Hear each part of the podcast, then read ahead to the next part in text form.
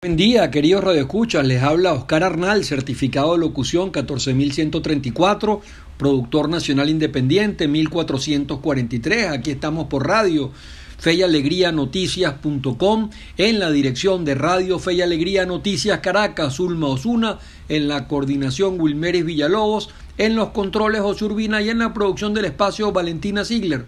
Nos pueden escuchar por la 1390 AM y en nuestro podcast Hoy para comenzar el resumen de noticias tenemos que ya van dos semanas de guerra en Ucrania, eh, la invasión eh, de Putin continúa, hay intensos bombardeos eh, sobre la capital, sobre Kiev y las principales ciudades. Concluye la tercera ronda de conversaciones en Bielorrusia. ONU reclama garantías de seguridad para los corredores humanitarios. Eh, se han violado estos corredores humanitarios y es la denuncia que hay en múltiples oportunidades. Eh, Ucrania eh, rechaza que Putin quiera que estos corredores humanitarios sean hacia Rusia y Bielorrusia y no hacia eh, los países, digamos, eh, de la frontera occidental, o sea, eh, Moldavia, especialmente Polonia, Hungría. ONU reclama garantías de seguridad para corredores humanitarios. Como les decía, Rusia vuelve a amenazar con cortar el gas para Europa, un Putin amenazante. Eh, sabemos que Europa eh, consume alrededor de, importa el 40%, un poco más del 40% de su gas de Rusia, o sea que tiene una dependencia muy grande del gas ruso y el gas es vital para la electricidad y para eh, diversas energías. Estados Unidos, mientras tanto, Inglaterra y la empresa Shell no comprarán más petróleo ni gas a Rusia. Estados Unidos lo hará de manera inmediata y Inglaterra lo hará de manera progresiva. Gasolina en Estados Unidos alcanza récord histórico y ya se vende a 4,173 por galón. Eh, récord histórico entonces la subida de la gasolina que también afecta a toda la economía, el transporte y sabemos que uno de los problemas en este momento, claro, eh, eh, digamos, problema que no se puede comparar con lo que se vive en Venezuela porque en Estados Unidos la inflación está muy alta, pero esa inflación alta es de 7% anual. En Venezuela digamos, la hiperinflación nos consumía en miles y cientos y todavía hoy hay noticias, digamos, en los medios venezolanos que señalan que cada día hay que pagar más dólares por los alimentos. O sea que, digamos, se sigue, sigue el tema de la dolarización en Venezuela y sigue habiendo algo que es absolutamente golpeante para el bolsillo de los venezolanos, que es esa inflación inclusive en dólares que se vive en Venezuela. Presidente Zelensky de Ucrania eh, habló telemáticamente frente al Parlamento británico y dice, emulando a Churchill, que luchará hasta el final. O sea, llegará, digamos, y pone su vida en juego, está dispuesto a sacrificarla ante el desplome del rubro de la moneda rusa. En Rusia se suspende venta de divisas. Sabemos que también se suspendió allá en Rusia el mercado bursátil, eh, luego de una caída de más de 30%. Instrumentos financieros internacionales llamados ETF rusos han caído hasta 70% en mercados de valores mundiales. Imagínense eh, lo golpeada que está la, la economía rusa con la guerra, Coca-Cola, McDonald's, Starbucks, Amazon, entre otras muchas empresas que siguen eh, abandonando a Rusia. Eh, imagínense, McDonald's hizo una inversión multimillonaria allá en ese país y ahora sale pues de Rusia. Putin amenazó a los países que envíen armas a Ucrania. Pagarán también por eso, dice Putin. De Cuba evacúan a turistas rusos. Otra noticia, el tema de, los espacios, o sea, los aviones rusos ahora eh, tienen eh, los espacios aéreos limitados, especialmente el espacio europeo. Más de 5.000 detenidos por protestas en Rusia contra Putin. El pueblo ruso se le va encima a Putin. Hay que ver lo que son las cárceles rebosadas. El pueblo ruso no quiere esta guerra y Putin en dificultades para mantener la seguridad en su propio país.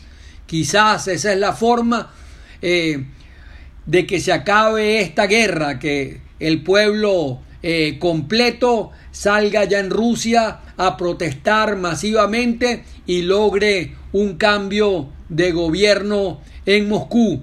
37 eh, países ya vetan equipos rusos de sus competencias deportivas internacionales. Siguen eh, los vetos a los rusos en todas partes del mundo, que no es a los atletas propiamente, sino evidentemente al gobierno de Putin la Organización Mundial del Turismo votará también la expulsión de Rusia del organismo. O sea que esto eh, va a generar eh, que menos turistas vayan y visiten eh, ese, ese, país.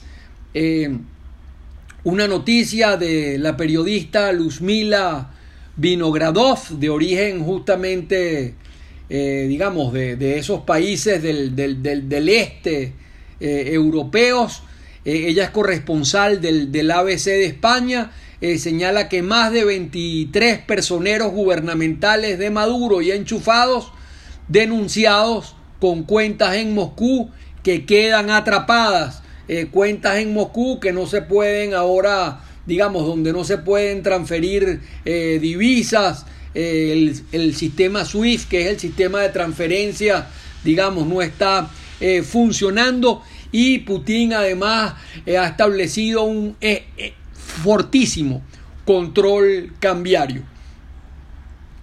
Maduro suelta a dos presos políticos norteamericanos producto de la reunión con la comisión que nos visitó de los Estados Unidos de América comisión que ya está dando sus frutos. Eh, y eso hace además que se reanude el diálogo muy importante en México. Human Rights Watch, esta ONG, dice que un diálogo exitoso debe incluir elecciones libres y liberación de los presos políticos. Hoy están protestando los jubilados y los pensionados en las sedes regionales del Instituto Venezolano de los Seguros Sociales.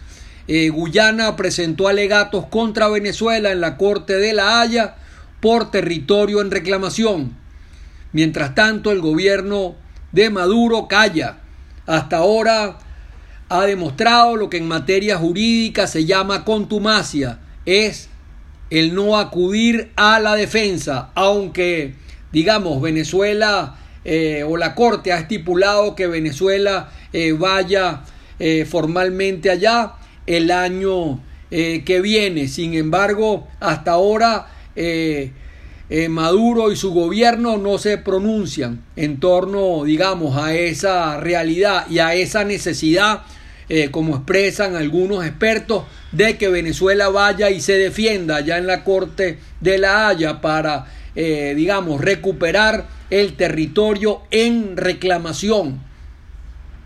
En Venezuela, Griselda Reyes rectora suplente del CNE, confirmó más de 200 casos de feminicidio en 2021. Esto con ocasión del Día de la Mujer. Médicos sin, Fronteras cesa en el Hospital Vargas. El Comité de Afectados por Apagones contabilizó 442.850 fallas eléctricas desde el 2019. Fallas eléctricas entonces siguen en todo el país. Tenemos noticias en las últimas horas del, de fallas en el estado Zulia. Cada día se requieren a más dólares en Venezuela para adquirir la canasta eh, básica, no solamente alimentos como lo había explicado, sino todo tipo de rubros. Un día como hoy, pero de 1454, nace Américo Vespucio, de quien se tomó el nombre para bautizar el continente americano. Fue el primero eh, que hizo mapas, o sea, un gran cartógrafo, de su época, o sea, hizo eh, mapas del continente americano y justamente por ello eh, se le dio pues el nombre de América a todo el continente desde allá, desde las frías tierras de Canadá y, y el norte hasta la Patagonia argentina. Américo Vespucci, italiano, eh, viajó en esos primeros viajes que se hicieron a, al continente, especialmente estuvo en Venezuela. Eh, surge la polémica de si Venezuela se llama justamente con, con ocasión de esas visitas de Alonso de Ojeda y Américo Vespucci a Venezuela y al lago de Maracaibo. Sí, Venezuela se llama así por eh, Pequeña Venecia, Venezuela por Pequeña Venecia o si se llama así porque los indígenas eh, tenían un vocablo eh, que se denominaba muy parecido al de Venezuela. La frase de hoy, no hay sombra que pueda tapar la luz del sol durante mucho tiempo. Eso está muy interesante porque es así, o sea, las mentiras evidentemente terminan cayendo y la verdad y la luz terminan imponiéndose. No se aparten de nuestra sintonía que venimos con nuestra entrevista del día muy interesante hoy.